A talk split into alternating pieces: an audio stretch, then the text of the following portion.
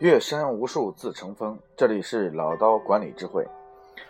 呃，关于呃我从事经理人过程当中的所犯的十八个错误呢，然后已经讲到了第十二个。呃，当然了，从目前我的集团的总经理的分享来看的话呢，应该说给了很多人每天早上啊十几分钟的啊学习的时间，从而呢可以去进行一个呃碎片时间的提升。那我今天要给大家去讲到的一个误区呢，可能会得到很多人的意外。我称为叫做思想工作者。为什么要提到这个话题？做经理人和做员工是不一样的。员工他可以去面对各种问题、挫折、打击的时候呢，可以去释放自己的消极的东西，释放自己的牢骚、抱怨、抱怨啊，都可以。但是作为一个领导者，他是不能够要去随随便便的去面对自己的下属去抱怨，然后去消极或者去传播一些呃非正道的一些途径的。所以，经理的这个角色当中，往往对自己是有严格要求的。同时，经理人又必须要做一个角色，就是思想这个指导员的这个角色，就是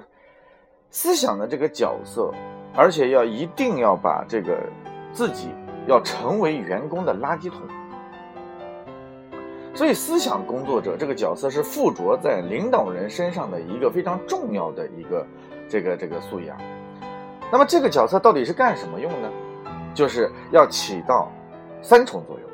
第一重作用就是要这个必须要学会去帮助所有的一些员工去释放他的压力。去释放他的情绪，哎，这是他非常重要的作用。呃，我在做经理人过程当中的时候呢，那个时候我在没做经理的时候呢，我基本上都属于是，一有了问题，一有了抱怨，或者是面对各种打击的时候，我喜欢去找我的领导人去倾诉。哎，那等我做了领导之后呢，我的领导人有一次跟我说了一句非常开这个玩笑的话，他说：“哎呀，他说郭伟。”那么长时间，哎，终于轮到你开始去做这个角色了。我说什么角色？他说垃圾桶。哎，我说做经理必须要做垃圾桶吗？他说是的。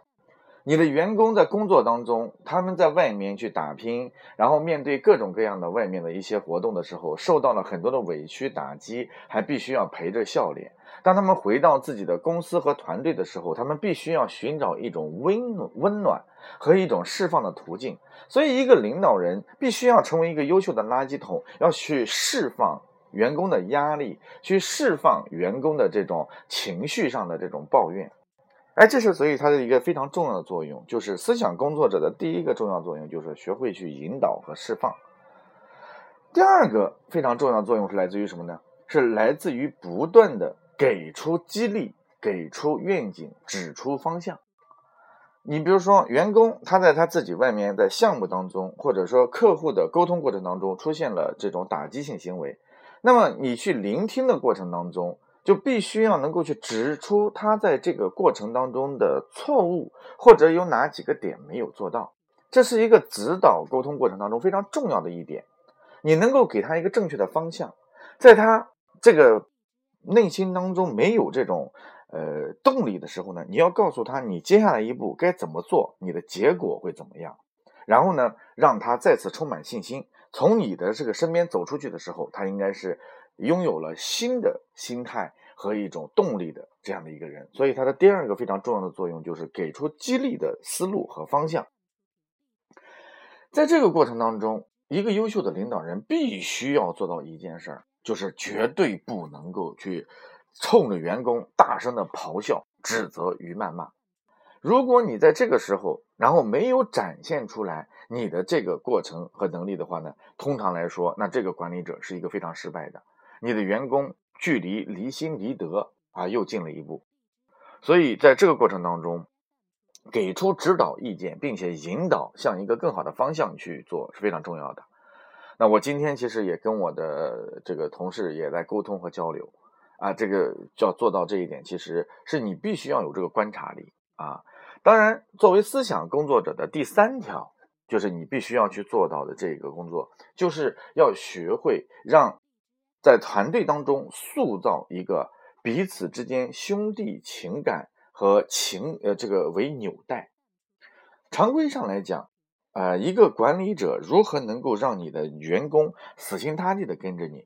那大的团队的管理，那是另当另外一个别论，呃，那个那个环境的塑造，那叫做环企业文化的塑造。对于经理人而言，他可能所管理的范畴并不是那么大，所以在二十个人以内的小型团队的时候呢，这个时候经理人必须要在团队当中去塑造一种这种情感为纽带的文化，然后不仅仅你是一个思想工作者，同时要让所有的员工回到这个环境之后，他有一种。被接纳，然后被受受到了打击、受伤之后，回到这个环境有疗伤的这种奇效，所以这就必须要去由经理人来塑造这种优秀的环境，这是一个思想工作者非常重要的这个角色，类似于什么呢？类似于咱们这个解放军当中的一个角色，叫政委或者是指导员。那我举一个简单的例子哈，你比如说这个在《亮剑》当中，赵刚就是这个角色。赵刚有一个片段啊，是我在讲课当中常常去引用的，就是当时这个解放战争快要开始了，然后呢，赵刚呃这个成为了这个战俘训练营的这个这战俘营的这个指导员，他呢，然后要给这所有的战俘进行这个思想教育工作，然后并且呢为前线再次输送，把这些战俘最好输送和转化成解放军，继续为解放事业做出贡献。他有一段话，其实讲的真的那段话，我我在很多场合曾经去引用，并且给学员去看。那段话真的我听着非常有感觉。其实他就是在经营管理过程当中的指导员这个角色的一个非常明确的诠释。当时他在那个战俘营当中去讲的时候呢，就特别讲到了啊，面对了各个战俘营，他问了几个人，你们是哪个部队的？哪个部队的？然后他同时讲出了那个部队的曾经的光荣的历史，然后呢讲的那一些这个所有的战俘呢都都这个泪如雨下，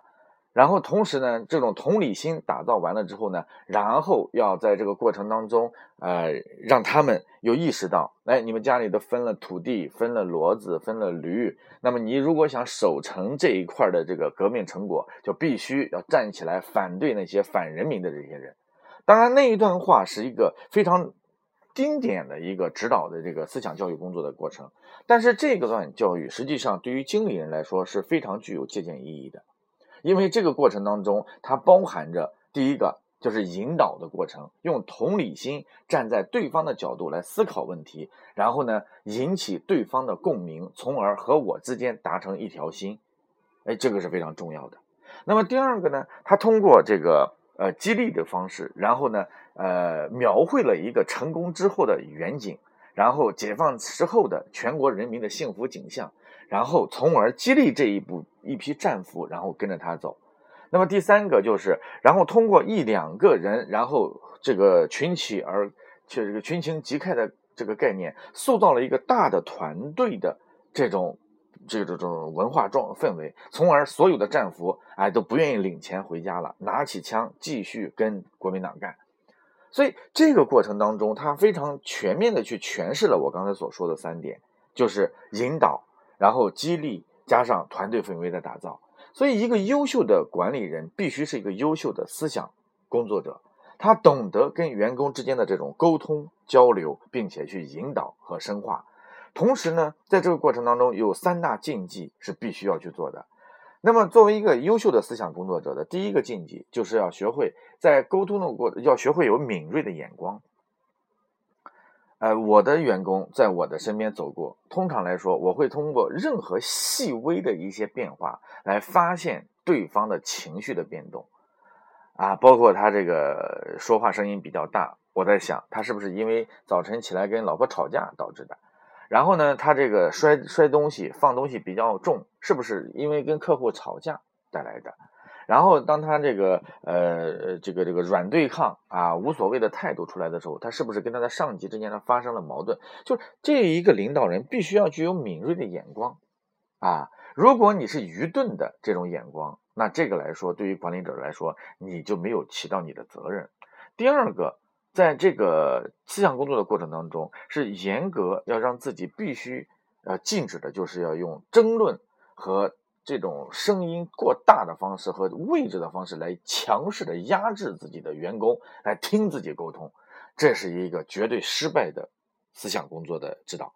所以在这个过程当中，就要学会去循循善诱，以平等的关系，而不是上下级的关系，以兄弟或者是这个姐妹的感情，然后呢彼此娓娓道来，而不是用我的权威来压你，不是用对错来评判，然后呢让自己的这个过程当中避免产生争执与这种位置上的强压。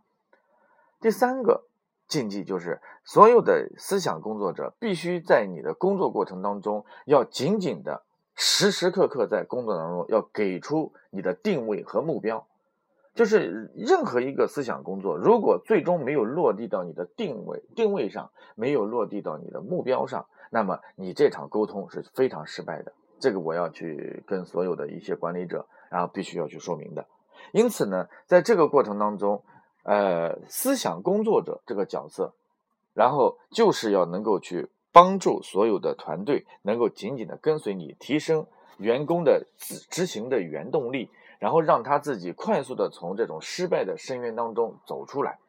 这是一个非常重要的作用。所以呢，思想工作者啊，也当然也是一个垃圾桶啊，因为当所有的员工啊，这个。能够倾心的向你的身上就倒垃圾的时候，把他的情绪释放在你身上的时候，我相信你距离一个优秀的管理者已经不远了，啊，因为你能够让所有的员工倾向于跟你成为朋友，能够向你交心。OK，那你未来当你从一个部门经理，然后成为一个事业部的总监，然后再成为一个集团的老总的时候呢，那么你就能够抓住所有的一些核心和骨干，并且能够去塑造你自己的。真正的管理的这种威信，